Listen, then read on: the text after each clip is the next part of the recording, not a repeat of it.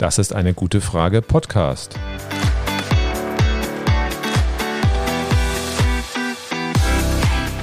Der Podcast zur Klimakrise Und zur Energierevolution. von Cornelia. Und Volker Quaschning.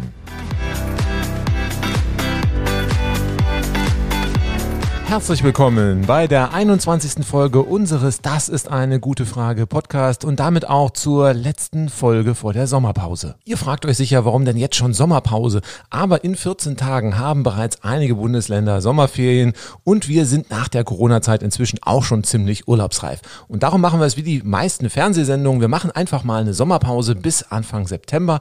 Die Zeit bis dahin brauchen wir auch, um unser Buch zum Podcast fertigzustellen, das im Januar im Hansa Verlag erscheinen wird.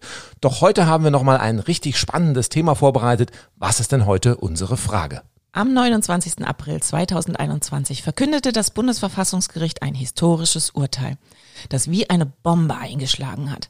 Das deutsche Klimaschutzgesetz ist teilweise verfassungswidrig. Bislang galten internationale Klimaschutzabkommen und deutsche Klimaschutzgesetze als nice to have, eher als eine Art Absichtserklärung, eine freiwillige Selbstverpflichtung, die man nicht unbedingt einhalten muss. Das hat sich nach dem Urteil des Verfassungsgerichts grundlegend geändert. Und für die Regierungsparteien kam das Urteil zur Unzeit, mitten im Bundestagswahlkampf. Daraufhin haben sie hektisch das Klimaschutzgesetz geflickt. Darum heute unsere Frage, ist das Klimaschutzgesetz jetzt verfassungskonform? Spannend fand ich vor allem die Reaktion der Regierung auf das Urteil des Bundesverfassungsgerichts. Alle überschlugen sich mit Lob über das Urteil und Wirtschaftsminister Altmaier nannte es sogar epochal für den Klimaschutz.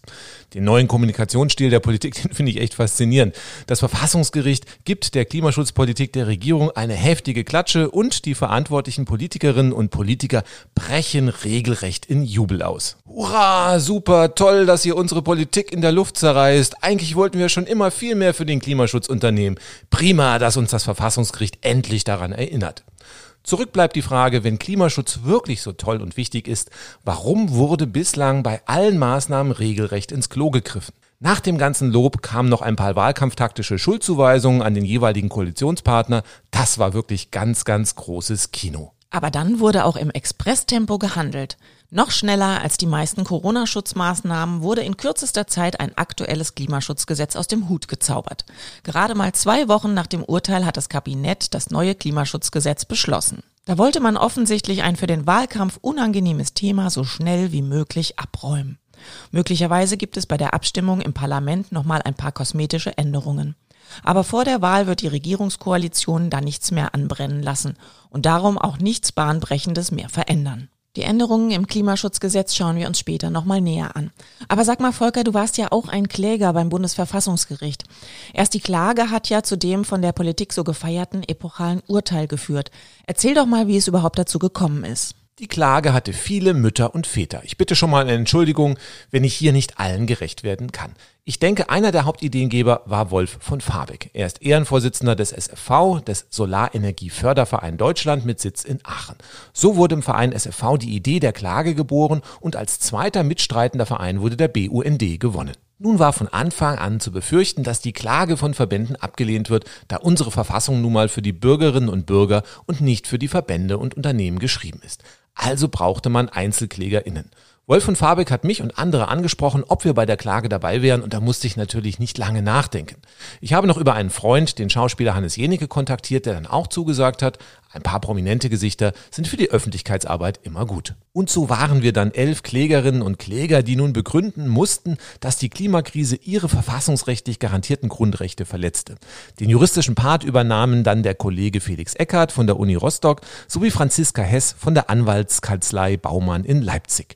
Im Jahr 2018, noch bevor Fridays for Future in Deutschland auf die Straße ging, haben wir dann die Klage bereits eingereicht. Drei Jahre ist das jetzt her.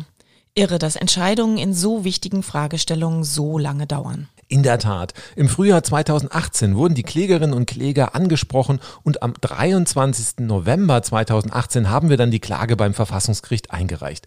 Dann hat es fast zweieinhalb Jahre gedauert, bis das Urteil verkündet wurde. Hätte man da keinen Eilantrag stellen können? Schließlich schreitet die Klimakrise auch in einem Eiltempo voran. Ja, einige von uns waren richtig ungeduldig, aber die Anwältinnen haben dringend vor einem Eilantrag abgeraten. Das höchste deutsche Gericht ist unabhängig und lässt sich nicht drängeln. Wir hatten sowieso uns nur geringe Chancen ausgemalt, dass die Klage Erfolg haben könnte und ein Eilantrag hätte das Risiko deutlich erhöht, dass die Klage dann auch eilig abgewiesen wird.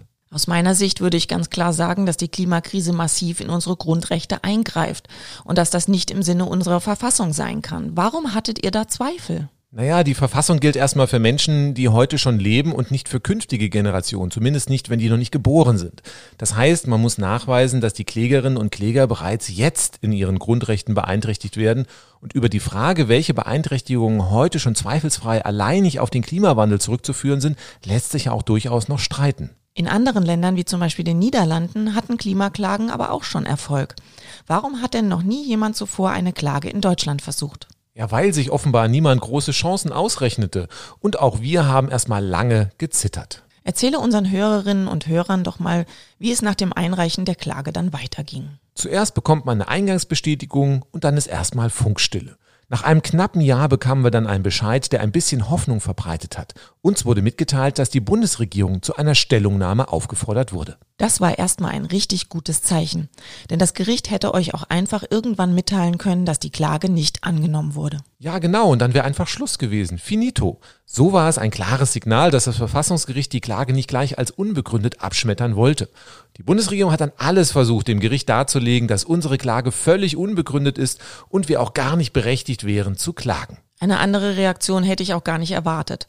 Vor allem das Wirtschaftsministerium hatte in völligem Widerspruch zu den jüngsten Klimaschutzhuldigungen von Herrn Altmaier bislang kein ernstes Interesse an echtem Klimaschutz an den Tag gelegt. Ja, nicht nur das Wirtschaftsministerium, sondern auch größere Teile der gesamten Regierungsfraktion hatten nicht wirklich die Absicht, wirksamen Klimaschutz durchzusetzen. Und sie haben alles versucht, dieses Urteil zu verhindern. Das Urteil kam aber jetzt ganz anders als von CDU, CSU und der SPD gewollt. Wann war euch denn klar, dass ihr einen Erfolg haben würdet? Also für mich war das erst kurz vor der Urteilsverkündung klar. Drei Tage vor dem Beschluss gab es eine kurze Mitteilung vom Gericht, dass es überhaupt erstmal einen Beschluss geben würde. Das war ein bisschen so wie Weihnachten. Bekomme ich nun ein neues Fairphone 3 Plus oder doch nur ein paar hässliche Hemden und Krawatten, die ich dann am Ende gar nicht anziehen werde? Und was war deine erste Reaktion nach der Urteilsverkündung? Naja, der Anfang der Pressemitteilung, zumindest mal die ersten Sätze, die klangen auch nicht so ermutigend. Die Überschrift lautete Verfassungsbeschwerden gegen das Klimaschutzgesetz teilweise erfolgreich. Sag mal, wieso hieß es denn in der Überschrift Verfassungsbeschwerden? Habt ihr nicht nur eine einzige Verfassungsbeschwerde eingereicht? Nachdem sich rumgesprochen hatte, dass unsere Klage nicht gleich als unbegründet abgeschmettert wurde, wurden 2020 noch drei weitere Klagen mit Bezug auf Klimaschutz eingereicht, bei denen auch junge Menschen der Fridays for Future Bewegung beteiligt waren. Das Gericht hat dann unsere Beschwerde mit den drei anderen Beschwerden zusammengefasst und diese gemeinsam behandelt. Das ist super. Das hat bestimmt auch mehr Druck aufgebaut. Teilweise erfolgreich, klingt aber trotzdem nicht wie ein voller Erfolg. Das war auch mein erster Gedanke. Außerdem bezieht sich die Pressemitteilung nur auf das Klimaschutzgesetz. Ein voller Erfolg hätte bedeutet, dass das Klimaschutzgesetz und die gesamte Klimaschutzpolitik als Ganzes verfassungswidrig sind. So wurden nur Teile des Gesetzes beanstandet. Das Gericht monierte im ersten Absatz der Pressemitteilung, dass die nationalen Klimaschutzziele und die bis zum Jahr 2030 zulässigen Jahresemissionsmengen mit den Grundrechten unvereinbar sind, weil hinreichende Maßnahmen für die weitere Emissionsreduktion ab dem Jahr 2031 fehlen. Im Übrigen wurden die Verfassungsbeschwerden zurückgewiesen. Das ist ja ganz schönes Anwaltsdeutsch. Das Gericht hat also nur beanstandet, dass die Regierung nicht erklärt hat, wie viel Treibhausgase sie ab dem Jahr 2031 einsparen möchte? Und erläutere doch nochmal, warum das Gericht die Verfassungsbeschwerde zurückgewiesen hat. Das klingt für mich irgendwie ein bisschen widersprüchlich. Im Grundgesetz Artikel 20a steht, der Staat schützt auch in Verantwortung für die künftigen Generationen die natürlichen Lebensgrundlagen. Damit ist der Staat zu Klimaschutz verpflichtet, auch wenn Klimaschutz nicht explizit genannt wird. Das Verfassungsgericht stellte dazu erst einmal das Klimaschutzgesetz in den Mittelpunkt. Weil es ein Klimaschutzgesetz gibt, unternimmt die Regierung etwas gegen die Klimakrise. Darum erübrigt sich erstmal der Vorwurf, die Regierung unternehme gar nichts gegen die Klimakrise und schütze auch nicht die Lebensgrundlagen. Darum wurde dieser Teil der Verfassungsbeschwerde zurückgewiesen. Aber das, was die Regierung unternimmt, reicht doch hinten und vorne nicht aus. Aber genau das habe ich an dieser Stelle auch gedacht. Aber dann hat sich das Gericht das Klimaschutzgesetz vorgenommen und dann wurde es recht deutlich und hat richtig Tacheles geredet und bezieht sich da vor allem auf die jungen Klägerinnen und Kläger. Ich zitiere. Die zum Teil noch sehr jungen Beschwerdeführenden sind in ihren Freiheitsrechten verletzt. Die Vorschriften verschieben hohe Emissionsminderungslasten unumkehrbar auf Zeiträume nach 2030. Dass Treibhausgasemissionen gemindert werden müssen, folgt auch aus dem Grundgesetz. Das verfassungsrechtliche Klimaschutzziel des Artikel 20a Grundgesetz ist dahingegen konkretisiert, den Anstieg der globalen Durchschnittstemperatur dem sogenannten Paris-Ziel entsprechend auf deutlich unter 2 Grad, möglichst auf 1,5 Grad gegenüber dem vorindustriellen Niveau zu begrenzen. Wow. Das Bundesverfassungsgericht verdonnert also die Regierung, das Pariser Klimaschutzabkommen auch wirklich einzuhalten. Die Mehrzahl der Menschen und so auch ich haben gedacht, dass man ein Abkommen, das man vereinbart hat, auch auf jeden Fall einhalten sollte. Irgendwie war es gar nicht zu verstehen, dass die deutsche Regierung das so locker gesehen hat und immer behauptet hat, das Abkommen einzuhalten, aber sich nicht wirklich gut Gedanken gemacht hat, wie man das denn einhalten kann. Na, das liegt daran, dass das Pariser Klimaschutzabkommen ein völkerrechtlicher Vertrag ist. Bislang galt so etwas als nice to have. UN-Verträge werden ja sehr gerne missachtet und außer ein paar diplomatischen Verstimmungen passiert in der Regel dann auch nicht sonderlich viel, wenn ein Land sich nicht an die internationalen Verträge hält. So hatte sich das offenbar auch die Bundesregierung gedacht. Hey Leute, lasst uns doch mal das Pariser Klimaschutzabkommen als Geste für unsere Bemühungen um mehr Klimaschutz verabschieden. Was wir dann zu einem späteren Zeitpunkt im eigenen Land machen, ist ja eine ganz andere Sache. Genau dem hat das Verfassungsgericht jetzt einen Strich durch die Rechnung gemacht, indem es erklärt, das Nicht-Einhalten des Pariser Klimaschutzabkommens verstößt gegen die deutsche Verfassung. Das ist wirklich ein Hammer und das hat sicher auch die Regierung kalt erwischt. Denn die haben immer noch nicht einen Schimmer eines Plans, wie das Pariser Klimaschutzabkommen einzuhalten ist. Doch dazu später mehr. Aber die Regierung hat immer erklärt, sie wolle 2050 klimaneutral werden, um dem Pariser Klimaschutzabkommen gerecht zu werden. Allerdings haben sich PolitikerInnen immer in nichtssagende Aussagen geflüchtet, wenn wir aus der Klimaschutzbewegung gefragt haben, wie viele Treibhausgase wir denn dann noch ausstoßen wollen. Bundesumweltministerin Schulze sagte auf diese Frage im Jahr 2019, solche Zahlen verwirren die Menschen doch nur. Unter diesen ganzen Tonnen kann sich doch keiner was vorstellen. Auch hier wird das Gericht richtig konkret.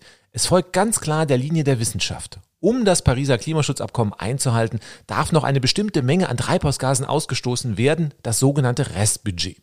Dieses ist dann auf alle Menschen der Erde pro Kopf gleich zu verteilen, sodass alle pro Kopf noch genau die gleichen Mengen an CO2 ausstoßen dürfen. Wie hoch dieses Budget ist, hat der Weltklimarat IPCC und der Sachverständigenrat für Umweltfragen der Bundesregierung SRU klar beschrieben. Mit den Regierungszielen des alten Klimaschutzgesetzes wäre das deutsche Budget im Jahr 2030 bereits weitgehend aufgebraucht gewesen. Wenn man dann noch das Pariser Klimaschutzabkommen hätte einhalten wollen, dann hätte man nach 2030 praktisch sofort klimaneutral werden müssen, was nur durch extremste Maßnahmen, wenn überhaupt noch zu erreichen gewesen wäre.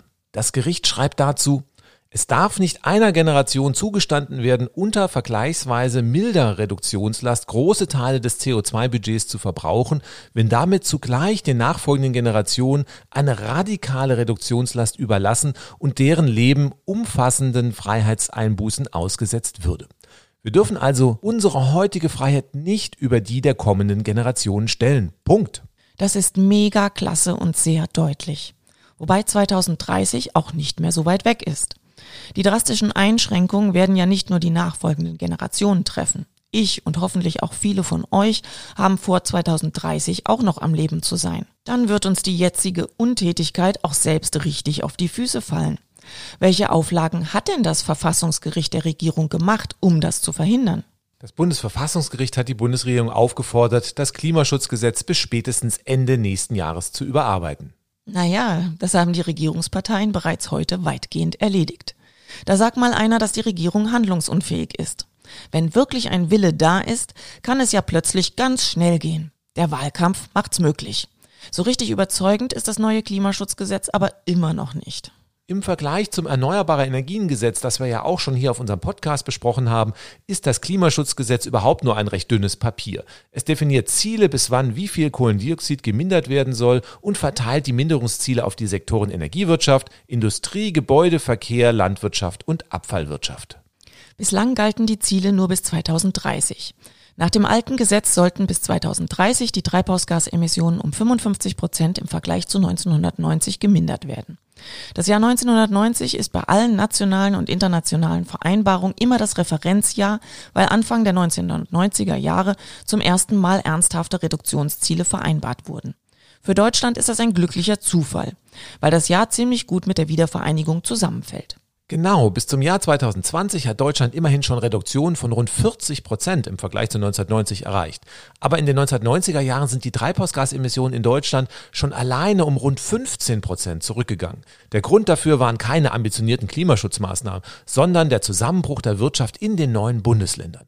Wenn rauchende Schornsteine durch blühende Landschaften ersetzt werden, gehen halt erstmal die Emissionen deutlich zurück. Das sind reine Wiedervereinigungsgewinne, die sich so kaum wiederholen lassen. Durch die Corona-Krise sind die Emissionen dann nochmal deutlich eingebrochen. Auch das sollte sich hoffentlich nicht wiederholen. Und nach der Krise werden die Emissionen sicher bald auch wieder spürbar ansteigen. Von den 40 Prozent Einsparungen auf dem Papier bleiben nach Abzug der Wiedervereinigungsgewinne und der Reduktion durch die Corona-Krise gerade einmal etwa 20 Prozent reale Treibhausgaseinsparungen übrig, die Deutschland wirklich erreicht hat. Das ist also unsere Vergleichszahl. 20 Prozent Einsparung in 30 Jahren, auch wenn auf dem Papier am Ende 40 Prozent stehen. Im alten Gesetz wollte die Regierung immerhin nochmal weitere 15 Prozent in den nächsten zehn Jahren einsparen, um dann auf dem Papier 55 Prozent Einsparung bis 2030 zu erreichen. Im Vergleich zu den Einsparungen der letzten 30 Jahre klingt das ja immer noch richtig ambitioniert. Aber es war nie wirklich erkennbar, wie die Regierung die stärkeren Einsparungen auch wirklich erreichen wollte. Ganz einfach. Zwei Pandemien und dann passt das schon. Nein, Scherz beiseite. Die Maßnahmen der Regierung zur Reduktion der Treibhausgase greifen viel zu kurz, um die 55 Prozent Einsparung bis 2030 im alten Klimaschutzgesetz überhaupt erreichen zu können. Das haben eigentlich fast alle ExpertInnen unisono auch vor der Corona-Krise der Regierung attestiert. Das liegt vielleicht auch daran, dass es keine ernsten Konsequenzen gibt, wenn die Regierung ihre Ziele nicht einhält. Im Gesetz ist lediglich geregelt, dass die Regierung dann ein Sofortprogramm vorlegen muss, mit dem sie glaubt, die Lücken schließen zu können. Bislang haben alle Programme der Regierung zum Klimaschutz aber nie gereicht, um irgendwelche Lücken zu schließen. Genau, für das Erreichen der Klimaschutzziele im Jahr 2020 brauchte es schon eine Corona-Pandemie, um die Lücken überhaupt schließen zu können. Die letzte Regierung hat immer wieder betont, sie wolle die Klimaneutralität bis zum Jahr 2050 erreichen. Eine rechtliche Grundlage dafür gab es aber nie. Richtig. Im alten Klimaschutzgesetz ist nur geregelt, dass die Regierung im Jahr 2025 überlegt, wie nach dem Jahr 2030 die Emissionen runtergehen sollen. Die versprochene Klimaneutralität bis 2050 war also eine völlig unverbindliche Absichtserklärung und genau das hat das Verfassungsgericht auch moniert. Gut. Jetzt gibt es ein neues Klimaschutzgesetz mit noch strengeren Vorgaben. Bis zum Jahr 2030 sollen nun nicht mehr nur 55 Prozent, sondern 65 Prozent im Vergleich zu 1990 eingespart werden. Das heißt, in den nächsten zehn Jahren müssen wir nun um 25 Prozent und nicht mehr wie im alten Gesetz vorgesehen um nur 15 Prozent runter. Bis zum Jahr 2040 sollen dann insgesamt 88 Prozent eingespart werden und die Klimaneutralität ist für das Jahr 2045 vorgesehen. Das alles ist nun klar gesetzlich geregelt und keine laue Absichtserklärung mehr. Insofern hat sich die Regierung für ihre Verhältnisse schon recht weit aus dem Fenster gelehnt. Aber du bist, soviel ich weiß, der Auffassung, das reicht immer noch nicht zum Einhalten des Pariser Klimaschutzabkommens. Ja, genau. Kommen wir nochmal auf den bereits erwähnten Budgetansatz zurück. Der Weltklimarat hat Szenarien aufgestellt, welche Mengen an Kohlendioxid wir noch ausstoßen dürfen, um eine bestimmte globale Erwärmung nicht zu überschreiten. Es wird dringend empfohlen, die globale Erwärmung möglichst nicht über 1,5 Grad Celsius ansteigen zu lassen, da dann bereits unangenehme irreversible Kipppunkte wie das fast völlige Absterben der Meereskorallen angestoßen werden. Wenn wir die noch erlaubte Menge an Kohlendioxid gleichmäßig auf alle Menschen der Erde verteilen, reicht unser Pro-Kopf-Budget in Deutschland gerade noch mal bis zum Jahr 2030 und auch nur dann, wenn wir jetzt sofort mit den Emissionen radikal runtergehen. Wir müssten also bereits 2030 klimaneutral werden, sonst stoßen wir mehr Treibhausgase aus, als uns zusteht.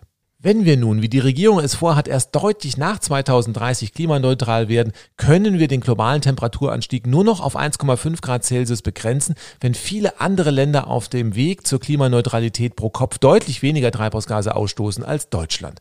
Wirklich wahrscheinlich ist das aber nicht. Das heißt, die 1,5 Grad Grenze ist nicht mehr einzuhalten? Naja, zugegebenermaßen wird es schwer, aber immer noch nicht unmöglich. Menschen in Indien stoßen zum Beispiel nur ein Fünftel unserer Pro-Kopf-Emissionen aus. In Indien dürfte man sich also fünfmal so lange Zeit für die Klimaneutralität lassen wie in Deutschland, weil deren Ausstoß pro Kopf so niedrig ist.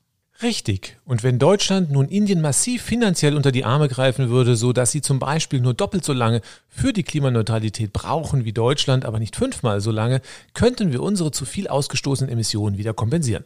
Naja, das ist ja wieder mal ein toller Plan. Die reichen Länder können den Hals nicht voll genug bekommen und die armen Länder sollen dann unsere Klimaschutzsünden wieder gegen eine Handvoll Almosen ausgleichen. So richtig Begeisterung löst diese Option bei mir auch nicht aus. Wenn wir diesen Weg gehen, würde es nicht bei ein paar Almosen bleiben. Wir müssten entsprechend unseren Klimaverfehlungen auch Verantwortung übernehmen und sicherstellen, dass die armen Länder auch wirklich die Kompensationen erreichen können.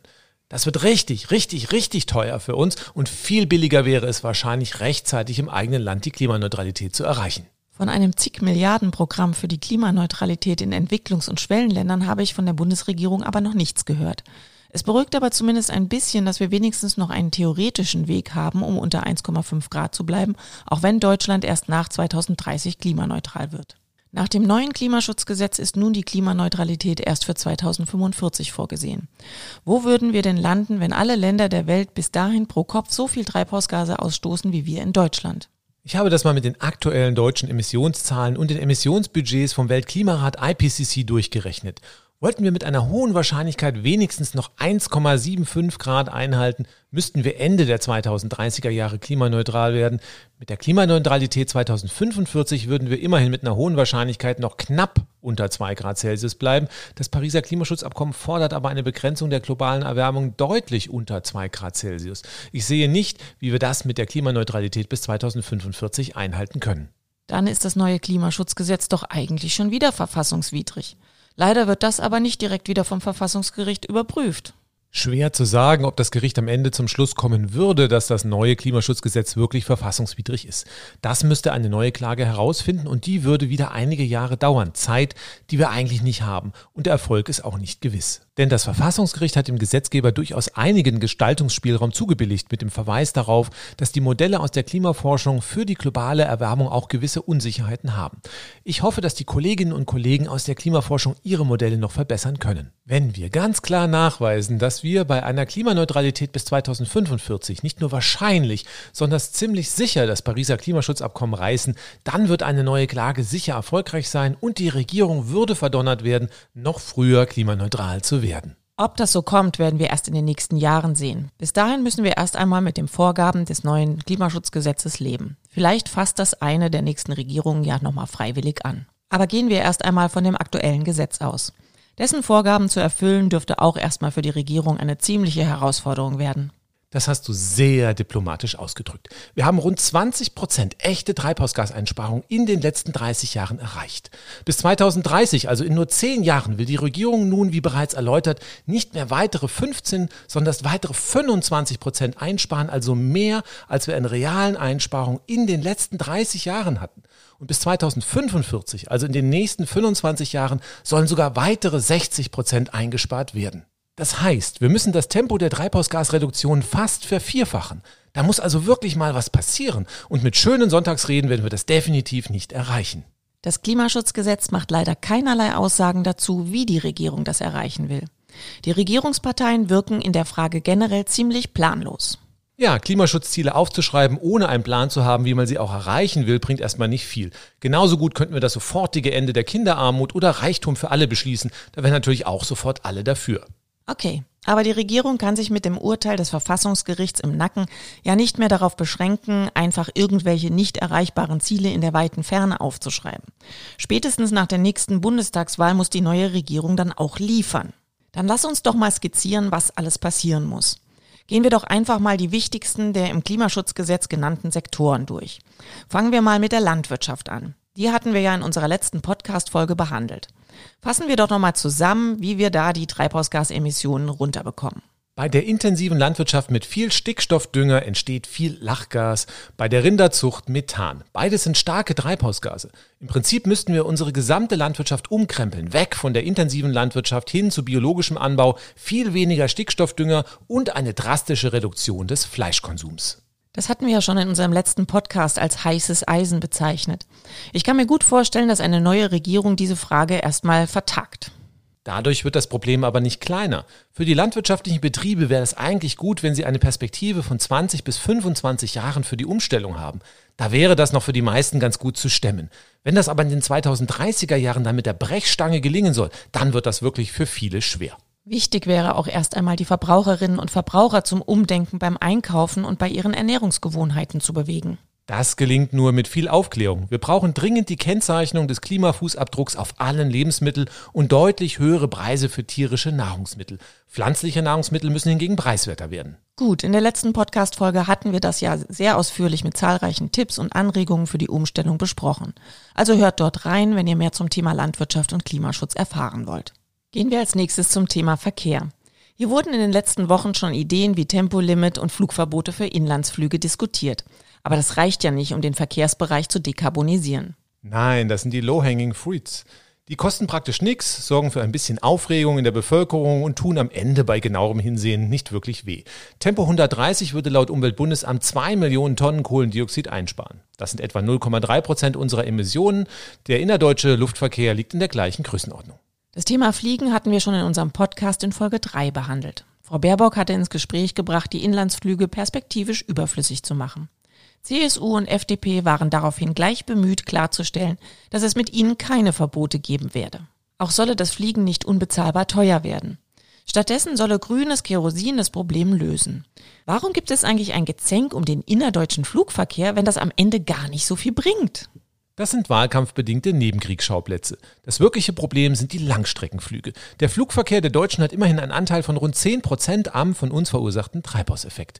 Die jetzigen Flugzeuge können wir gar nicht klimaneutral bekommen, auch nicht mit grünem Kerosin. Bestenfalls können wir die Treibhausgasemissionen spürbar verringern. Warum das so ist, das hatten wir in unserer Podcast-Folge Nummer 3 zum Fliegen beschrieben. Außerdem gibt es noch gar kein grünes Kerosin auf dem Markt und wenn es mal in größeren Mengen verfügbar ist, wird es richtig teuer sein. Für die Klimaneutralität müssen wir also die Zahl der Flüge deutlich reduzieren und dabei kann uns sicher die Digitalisierung helfen. Die Corona-Zeit hat ja gezeigt, dass man Konferenzen und Meetings durchaus online stattfinden lassen kann, ohne zu fliegen. Und es gibt auch geniale Urlaubsziele in Europa. Es muss nicht immer die Südsee sein. Das müssen wir akzeptieren. Eine Welt ohne Flüge wird es natürlich auch nie geben. Die dann noch stattfindenden Flüge werden aber deutlich teurer sein als heute. Also von billigem grünen Kerosin als kurzfristiges Wunder für den klimaneutralen Flugverkehr zu faseln, ist für mich inkompetentes Geschwätz. Dein letzter Satz war aber nicht so wirklich professorenlike. Mich ärgern solche Aussagen von Politikerinnen und Politikern ungemein. Sie suggerieren, wir könnten einfach so weitermachen wie bisher und irgendein Wunder macht dann alles klimaneutral. Wir müssen unsere Lebensstile verändern, sonst haben wir keine Chance, irgendwelche Klimaschutzziele zu erreichen. Und dazu gehört auch weniger zu fliegen. Und man muss den Leuten auch dann ganz klar und ehrlich sagen, dass das kein Verzicht sein muss. In meiner Kindheit haben wir auch jedes Jahr tolle Urlaube gemacht. Der Flieger war damals nie eine Option. Flüge werden künftig für diejenigen, die unbedingt fliegen wollen oder müssen, deutlich teurer sein müssen. Wir haben ja vor einiger Zeit selbst beschlossen, gar nicht mehr zu fliegen. Wirklich verschlechtert hat sich unser Leben dadurch nicht. Und die schönsten Urlaube haben wir ohne den Flieger gemacht. Auf unserem YouTube-Kanal könnt ihr auch ein Video von uns zum Reisen im Nachtzug anschauen. Das war ein richtig tolles Abenteuer. Aber nochmal zurück zum Tempo 130. Die SPD hat dafür einen neuen Vorstoß gemacht. Was hältst du denn davon? Das finde ich schon einigermaßen mutig. Wir haben ja noch viele Bleifüße unter den WählerInnen. Aber der Vorstoß ist nur logisch. Schauen wir doch mal in die Niederlande. Dort musste die Regierung Tempo 100 auf allen Autobahnen beschließen, um kurzfristig die gerichtlich verhängten Klimaschutzvorgaben zu erreichen, weil sie noch schlechter als die Deutschen auf der Klimaschutzspur unterwegs sind. Tempo 100 spart dreimal so viel Treibhausgase ein wie Tempo 130. Und wenn wir früher oder später nicht Tempo 130 beschließen, kommt per Gerichtsbeschluss eh Tempo 100 oder vielleicht sogar Tempo 80. Das sollten die Parteien, die gegen das Tempolimit wettern, ihren WählerInnen auch ehrlich sagen. Tempo 100 spart dreimal so viel ein. Das ist aber insgesamt auch nur ein knappes Prozent. Immerhin. Aber das reicht ja auch nicht, damit der Verkehr klimaneutral wird. Richtig, und darum ist die Diskussion um das Tempolimit auch wieder nur ein Scheingefecht. Eigentlich müssen wir die Zahl der Autos mindestens halbieren und Benzin- und Dieselautos dürfen 2045 gar nicht mehr auf der Straße unterwegs sein, sonst wird das nichts mit der Klimaneutralität. Über solche Maßnahmen traut sich im Wahlkampf offenbar niemand zu diskutieren. Richtig. Früher oder später müssen wir die meisten Innenstädte für den Autoverkehr sperren, wodurch diese auch wieder lebenswert werden. Und da Autos rund 20 Jahre halten, muss spätestens 2025 Schluss mit der Neuzulassung von Benzin- und Dieselautos sein, damit diese 2045 ihr natürliches Lebensende erreicht haben. Sonst müssen wir dann jede Menge funktionierende Autos in die Schrottpresse geben oder diese mit sündhaft teuren grünen Treibstoffen betanken, wobei wir heute noch gar nicht wissen, wo diese in so großen Mengen dann herkommen sollen. Ende der Neuzulassung von Verbrenner im Jahr 2025. Das muss man sich mal auf der Zunge zergehen lassen. Das trauen sich nicht mal die Grünen zu fordern. Da haben wir noch einiges an Überzeugungsarbeit vor uns. Der Güterverkehr muss auch in absehbarer Zeit klimaneutral werden. Eigentlich wäre es gut, möglichst viel auf die Schiene zu verlagern. Aber alles kann die Schiene ja gar nicht abdecken. Ja, das Schienennetz in Deutschland hat leider nur eine endliche Kapazität und der Bau neuer Trassen dauert hierzulande extrem lange. Die Zeit dafür haben wir nicht mehr. Wir müssen Produkte wieder regionaler herstellen und somit den Verkehr vermeiden und reduzieren und den Lkw-Verkehr, den wir nicht auf die Schiene verlagern können, den müssen wir klimaneutral gestalten. Mein Favorit wäre die Elektrifizierung der Autobahnen und Elektro-LKWs, die ihren Fahrstrom einfach per Oberleitung bekommen. Teststrecken dafür gibt es auch schon in Deutschland. Wenn es etwas mit dem Klimaschutz werden soll, müsste man solche Konzepte sehr schnell flächendeckend auf die Straße bringen. Sonst gibt es nur noch den Batterie-LKW als deutlich weniger optimale Alternativlösung. Okay, der nächste Sektor im Klimaschutzgesetz sind die Gebäude. Hier hattest du schon länger einen Einbaustopp für Öl- und Gasheizungen gefordert. Richtig. Öl- und Gasheizungen leben noch länger als Benzin- und Dieselautos. Und wenn wir jetzt noch neue Öl- und Gasheizungen einbauen, sind die im Jahr 2045 noch zu größeren Teilen in Betrieb. Und wir haben keine echte bezahlbare Lösung, diese klimaneutral zu gestalten. Einige reden dann immer von grünem Wasserstoff oder grünem Erdgas. Wo wir das in gigantischen Mengen bis 2045 herbekommen soll, weiß kein Mensch. Und selbst wenn, dann wird es richtig teuer. Die Heizungsrechnung dürfte dann locker das Doppelte oder das Dreifache betragen. Darum müssen wir die Bürgerinnen und Bürger schützen und verhindern, dass sie jetzt immer noch die falschen Heizungssysteme einbauen. Das geht nicht über einen CO2-Preis, dafür muss man Regeln aufstellen. Stimmt. In Dänemark hat man das ja auch schon geschafft. Dort dürfen seit 2013 schon keine neuen Öl- und Gasheizungen mehr eingebaut werden. Ich verstehe nicht, warum wir das in Deutschland nicht schaffen. Ja, nicht mal darüber diskutieren und immer das gleiche Geschrei losgeht, dass wir keine Regeln und Vorschriften wollen. Dabei funktioniert unsere gesamte Gesellschaft nur damit. Die alternativen Lösungen sind heute eigentlich alle schon da. Die elektrische Wärmepumpe, die mit grünem Strom betrieben wird und in einigen Einzelfällen Holzpellets. Niemand muss künftig frieren und die Heizkosten werden auch bezahlbar bleiben, wenn wir heute die richtigen Weichen stellen. Natürlich müssen wir auch dafür sorgen, dass die Gebäude besser gedämmt werden. Wir brauchen bei uns zu Hause durch die gute Wärmedämmung, Dreifachverglasung und eine Lüftung mit Wärmerückgewinnung extrem wenig Heizwärme. Klar muss man versuchen, mit der energetischen Gebäudesanierung so viel wie möglich einzusparen. Aber es fehlt uns das Personal, um alle Gebäude in den nächsten 25 Jahren zu sanieren. Da werden wir auch noch mit vielen Häusern mit dem Status quo leben müssen. Aber auch dort lässt sich mit modernen Heizungssystemen die Klimaneutralität erreichen. Einige jammern immer, dass Klimaschutz Jobs kostet. Ich sehe da aber eher einen Jobmotor, da an vielen Stellen heute schon das Personal fehlt. Schauen wir uns mal den vorletzten Sektor an, die Industrie. Was ist da zu tun? Die Industrie darf genau wie die Haushalte ihren Wärme- und Strombedarf künftig nur noch mit erneuerbaren Energien decken. Aber die brauchen ja nicht nur Strom und Wärme, sondern auch Erdöl und Kohle für Industrieprozesse. Richtig. Ein Stichwort ist die Stahlherstellung. Doch dafür gibt es auch heute schon alternative Konzepte auf Basis von grünem Wasserstoff. Die Produkte werden dadurch aber teurer werden. Dann kommen ja wieder die Mahnerinnen und Mahner, die den Untergang der deutschen Industrie voraussehen. Inzwischen wollen große Teile der Industrie von selbst umstellen. Die muss man gar nicht mehr richtig zwingen. Bei Produkten, die auf Kosten von Umwelt und Klima hergestellt werden, können andere Länder meist eh viel billiger als in Deutschland produzieren. In Teilen der Industrie werden klimaneutrale Produkte inzwischen als Wettbewerbsvorteil gesehen. Wenn wir den Produkten dann noch ein CO2-Label verpassen und anhand des CO2-Footprints Importzölle festlegen, dann lässt sich viel erreichen. Ja, aber die Klimaneutralität in 25 Jahren ist für einige Unternehmen sicher auch schon sportlich.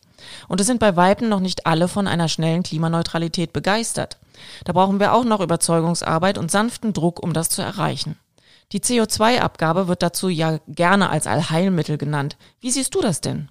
Ich bin da eher skeptisch. Wir müssen sehr, sehr schnell mit den Emissionen runter und es ist zu erwarten, dass wir in den ersten Jahren eh nicht das nötige Tempo erreichen werden. Wenn wir das dann über den Preis regeln wollen, müssen CO2-Emissionen dann sehr schnell richtig teuer werden. 200, 300 oder gar 500 Euro die Tonne CO2 könnten dann in kürzester Zeit erreicht sein. Heute liegen die Preise für CO2-Zertifikate bei rund 50 Euro die Tonne. Bei den dann zu erwarteten hohen Preisen dürften vielen Unternehmen früher oder später die Puste ausgehen. Da ist viel sicherer, wenn die Regierung rechtzeitig Planungssicherheit schafft und die richtigen Vorgaben macht. Das würde verhindern, dass viele Unternehmen von einem plötzlich explodierenden CO2-Preis überrascht werden und den Preissprung am Ende nicht überleben. Wenn wir es aber richtig machen, haben wir bald zukunftsfähige Unternehmen, die mit klimaneutralen Produkten weltweit einen klaren Wettbewerbsvorteil haben. Eine bessere Strategie, unseren Wohlstand zu sichern, die gibt es doch gar nicht. Dann lass uns am Ende noch den letzten Sektor, die Energiewirtschaft, anschauen. Die CDU hält ja weiterhin am Kohleausstieg bis 2038 fest. Das ist reichlich absurd. Wir müssen das Ausbautempo erneuerbarer Energien in etwa vervierfachen, um bis 2045 die nötigen Mengen für eine klimaneutrale Energieversorgung zu haben. In Deutschland müssen wir im Wesentlichen auf Photovoltaik und Windkraft setzen. Importe können uns nur sehr begrenzt helfen, was wir in Podcast Folge Nummer 19 erläutert haben.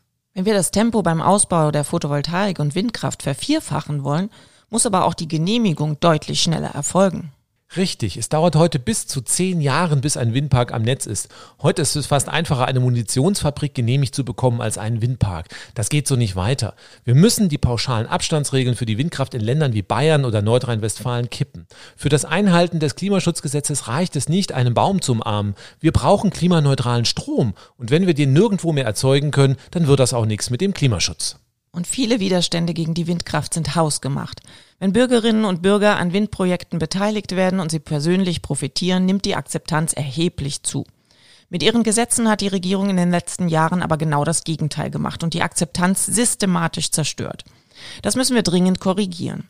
Aber du wolltest erläutern, warum der Kohleausstieg bis 2038 absurd ist. Ja, genau, das wollte ich. Ähm, wenn wir Solar- und Windenergie schnell ausbauen, nehmen die Schwankungen im Netz so zu, dass sich Kohlekraftwerke sowieso kaum mehr sinnvoll einsetzen lassen. Gerade Braunkohlekraftwerke sind Grundlastkraftwerke, die gerne ununterbrochen durchlaufen. Und wenn die das nicht mehr können und wenn da noch ein steigender CO2-Preis dazukommt, lassen sich die Anlagen sowieso nicht mehr wirtschaftlich betreiben. Ich denke, spätestens 2030 werden die Kohlekraftwerksbetreiber ihre Anlagen freiwillig stilllegen. Das ist doch eine gute Nachricht. Mit dem Festhalten an 2038 ist die Regierung auch alles andere als ehrlich zu den Beschäftigten in der Kohleindustrie.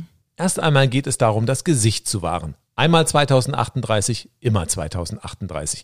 Natürlich hat man Angst, die Kohlearbeiterinnen und Arbeiter zu verbrellen und enttäuschte Wählerinnen zur AfD zu treiben. Nur gebetsmühlenartig über das Jahr 2038 zu reden, ändert ja nichts an der Entwicklung. Und wenn der Kohleausstieg 2030 kommt, brauchen wir Alternativen, also viel mehr erneuerbare Energien und Speicher, die die Versorgung sicher halten können.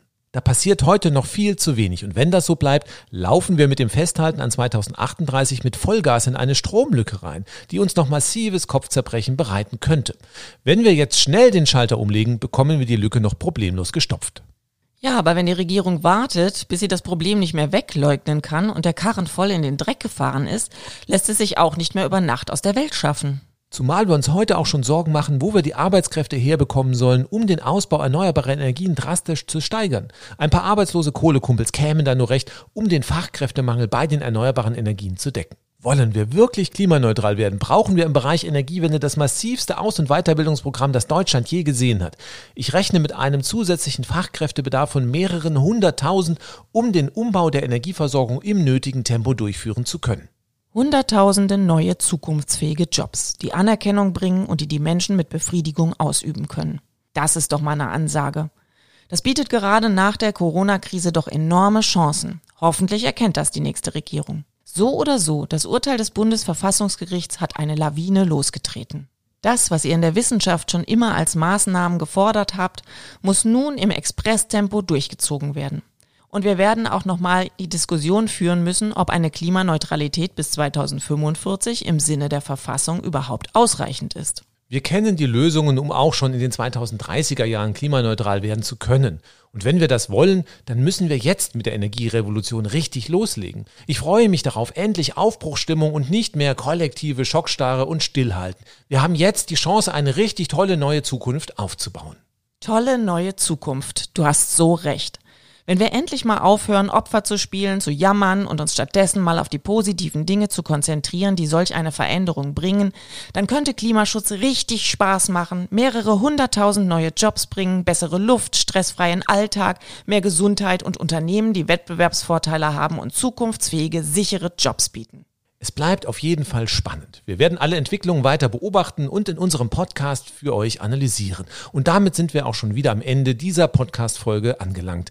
Wie schon am Anfang erläutert, werden wir bis Anfang September eine Sommerpause machen und in der Zeit das Buch zum Podcast fertigstellen, das dann Anfang 2022 im Hansa Verlag erscheinen wird. Ich bedanke mich fürs Zuhören. Genießt den Sommer. Bestimmt haben viele von euch auch noch nicht alle Folgen unseres Podcasts gehört. In der Sommerpause könnt ihr gerne unsere Folgen nachhören, damit wir nach dem Sommer mit der Energierevolution richtig durchstarten können. Schließlich haben wir die höchstrichterliche Bestätigung, unsere Verfassung will es so. Wir hören uns im September mit der neuen Folge wieder. Tschüss, bis dahin. Wenn euch diese Folge gefallen hat, dann erzählt Freundinnen und Freunden von unserem Podcast, abonniert uns auf einer der Podcast-Plattformen oder YouTube. Gerne könnt ihr auch auf YouTube einen Kommentar hinterlassen. Kommt gut und gesund über den Sommer. Tschüss, bis zum nächsten Mal.